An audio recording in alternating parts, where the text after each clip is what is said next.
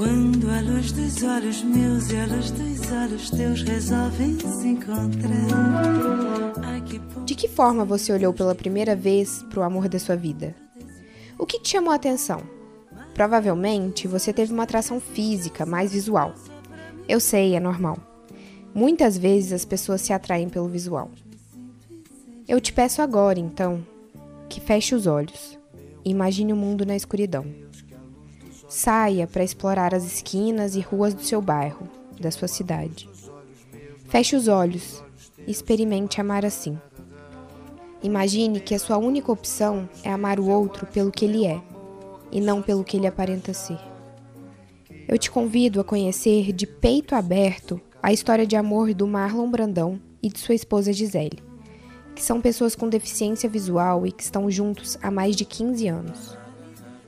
Eu sou Julia Fontes e começa agora o segundo episódio do podcast Sem Sigilo.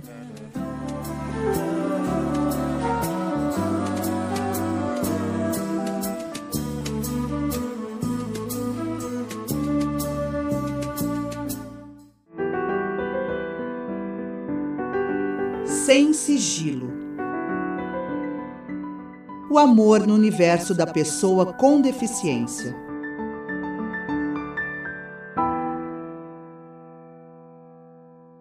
Vocês querem conhecer a foto, a gente queria conhecer a voz da pessoa. Agora, essa questão da paquera uh, é uma questão difícil, porque o primeiro contato de uma paquera, normalmente, é visual. Pense em um homem inteligente, rápido e sagaz, que nasceu com deficiência visual quase total. O Marlon é casado com a Gisele, que é extremamente desinibida e sem papas na língua. A Gi nasceu com baixa visão e atualmente também tem cegueira total. Os desafios são grandes, mas não são maiores do que a vontade que esse casal tem de viver um relacionamento real e intenso. E foi a internet que os aproximou. É um mistério profundo. Nós nos conhecemos através desse chat, que era um, era um bate-papo, um bate-papo onde você entrava por um software, uma aplicação de voz, então era específica, né? A gente conseguia entrar lá com o nosso leitor de telas, né? E as pessoas então era um chat, um bate-papo normal. Você entrava lá e conhecia as pessoas. Isso nós começamos a conversar em 2001, 2002. Começamos a namorar em 2004. Era uma sala de bate-papo com, com várias pessoas de vários lugares do país. Na época eu morava em Curitiba e o Marlon morava em São Paulo. Então nós começamos a conversar, começamos a namorar. E aí, quando casamos, eu me mudei para São Paulo em 2006. Nós brasileiros somos muito calorosos. Pelo menos é o que dizem da gente. E assim, acabamos abraçando e tocando as pessoas como uma forma de afeto. Sentir a pele macia, o calor, o frio, os arrepios, tudo isso é importante. Mas aqui, de olhos fechados, o toque vai além. Ele torna real e próximo o que está apenas no imaginário. Ele é sinônimo de carinho, atenção e pode ser uma preliminar para os próximos passos. É importante dizer que, mesmo a gente não enxergando, a parte visual é importante. Enquanto a gente se viu pela primeira vez, a gente se viu assim, se encontrou fisicamente. A gente tomou algumas liberdades de tatear, né? É, rosto, braço, Uh, essas coisas, corpo, cabelo. cabelo. um do outro, né? Assim, foi, é, foi, uma cena muito engraçada, porque assim, olha, posso pegar nas suas costas? Pode. Olha, posso passar. Né? Por quê? Uh, porque era importante naquele momento que nós tivéssemos a, a, uma impressão, a relação estava se tornando real, né? Quando a gente se viu pessoalmente pela primeira vez. Então, uh, as pessoas que enxergam se olham, as pessoas que não enxergam é, elas precisam se, né, se tocarem, literalmente, para conseguirem ter uh, uma ideia um pouco melhor do que está acontecendo. Aos poucos, o toque foi aproximando Marlon e Gisele. A intimidade e o carinho permitiram que a vida sexual aflorasse no relacionamento dos dois. Infelizmente, esse assunto ainda é um tabu na sociedade, que muitas vezes anula o sexo entre pessoas com deficiência colocando essa parcela como assexuada e até ingênua. Então, não não tá muito no inconsciente coletivo que a gente gosta e faz sexo. E aí, não posso falar por todo mundo, mas por mim e pela Gia eu posso falar tranquilamente, a gente gosta e faz sexo. Somos um casal normal. O cego, ele é normalmente visto como essa pessoa muito pura, muito. Eu, a, a minha primeira namorada terminou comigo e o que ela me falou foi isso. Ela falou, Marlon, eu terminei com você porque os meus pais uh, ficaram falando para mim que eu ia ter que ficar cuidando de cego o resto da vida, que você não tinha futuro, que isso, que aquilo, e foi uma pressão lascada e eu terminei com você. E você? Você já teve ou se lembra da sua primeira vez? Como você construiu a ideia do sexo na sua cabeça? Foi por aquela conversa constrangedora com a família? Ou tudo aconteceu no fundão da sala, com os amigos da escola? A educação sexual é um ponto muito importante na ideia que uma pessoa cria sobre o que é sexo. Para algumas pessoas sem deficiência, essa ideia já é um tabu.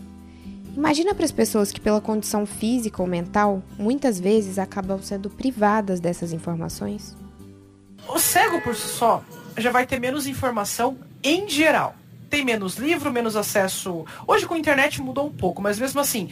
Então, assim, se a família não te compensar esse déficit, como que você vai aprender? Como é que você acha que essa, essa, essa pessoa vai se desenvolver?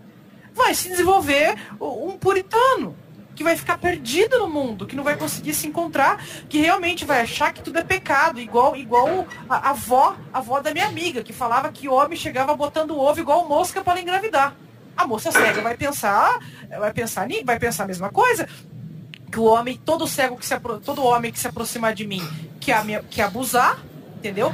Todo homem que chegar perto de mim é, vai querer vai querer fazer sexo comigo para me engravidar e me largar e, e, que sexo é sujo, e que sexo é feio, e que, e que não pode, entendeu? Assim, então isso ainda é um problema bastante sério, entendeu? Porque você tem as duas vertentes. A vertente do déficit de informação e a vertente, muitas vezes, da, da família que não compensa e super protege é, achando que a pessoa vai ficar naquela bolha a vida inteira. E o que, que você faz com um adulto assim? Como é que você, entendeu? Como você educa um adulto, assim, uma criança é fácil você esconder, entendeu? Com uma criança de 7, 8 anos. Mas e um homem, uma mulher de 25, 30, 40, 50 anos?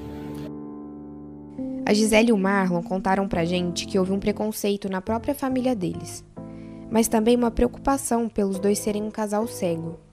Eu acho que a mãe dele esperava que ele casasse com alguém que enxerga, inclusive para cuidar dele, né? Imagina, era o menininho mais novo. Então, assim, eu sentia que a família dele era um pouco mais, ai, Marlon, mas você vai casar com alguém que não enxerga. E como que vocês vão viver os dois sozinhos? Como que vocês vão fazer as coisas? Como que vocês vão se virar? Alguém vai morar com vocês? Vocês vão pagar alguém para tudo? Então, assim, eu sentia da família dele muita preocupação. Bem mais do, do que a minha, que sabia que eu ia dar conta do recado. É, eu, eu acho que eu concordo com a Gi, mas ambas as famílias elas tinham aquilo que eu falei, que era um certo toque de irrealidade, né? Porque na verdade uh, ninguém ninguém sabe direito como é que um casamento cego se operacionaliza. Quando eu digo ninguém assim, ninguém sabe de fora, né? Então uh, eu lembro que quando eu comecei a namorar a Gi, a minha irmã é, ela falou, Marlon, você não trabalha, a menina não trabalha, vocês têm que ficar se ligando de madrugada, ela mora lá longe, não é muito sofrimento para os dois, tem sentido continuar isso, né? E depois de um tempo, eles me falaram, olha, você gosta dela, vocês vão casar. Que aí, né, quando eles me falaram essa segunda coisa, eu já estava trabalhando tal, a situação tinha mudado, graças a Deus, bastante. Mas assim, né, olha, se você casar com uma menina que não enxerga, você vai estar tá abrindo mão de ter dois olhos que podem te ajudar a fazer um monte de coisas que você vai ter dificuldade se você casar com ela. Se casar com uma menina que enxerga, se precisar ler um livro, ela te lê um livro. Se precisar ler um remédio, ela te lê um remédio. Se precisar é, andar de carro, ela dirige. Uma pessoa que também não enxerga, ela vai ter as mesmas dificuldades que você tem. Infelizmente, parte da sociedade ainda exclui as pessoas com deficiência do ciclo social. E o relacionamento, o namoro, fazem parte disso. Tentar impedir, colocar barreiras e até diminuir o que essas pessoas sentem é, no mínimo, bastante preconceituoso e retrógrado. Para o amor, qualquer deficiência ou preconceito é possível de ser superado. E foi assim com Marlon e Gisele, que fizeram suas escolhas sem ao menos hesitar uma única vez. E eu não trocaria ela por dois mil pares de olhos. Não trocaria ela por nada. Então, o amor, ele, a cegueira, ela prova que para o amor dar certo, ele precisa que duas pessoas se amem. E o resto, parceiro, de uma forma ou de outra, você, você os dois batalham para adequar para fazer a coisa acontecer. Ai que bom que isso é meu Deus, que frio que me dá o encontro desse olhar. Mas se a luz dos olhos teus resiste aos olhos meus só pra me provocar. Meu amor, juro por Deus, me sinto incendiar. Podcast Sem Sigilo é uma produção das alunas de jornalismo da SPM Isadora Moraes, Maria Vitória Brise e Júlia Fontes. Trabalhos técnicos: Afonso Afonsos e Marcelo Urso Fernandes. Supervisão: Professora Patrícia Rangel. Que a luz dos olhos meus precisa se casar.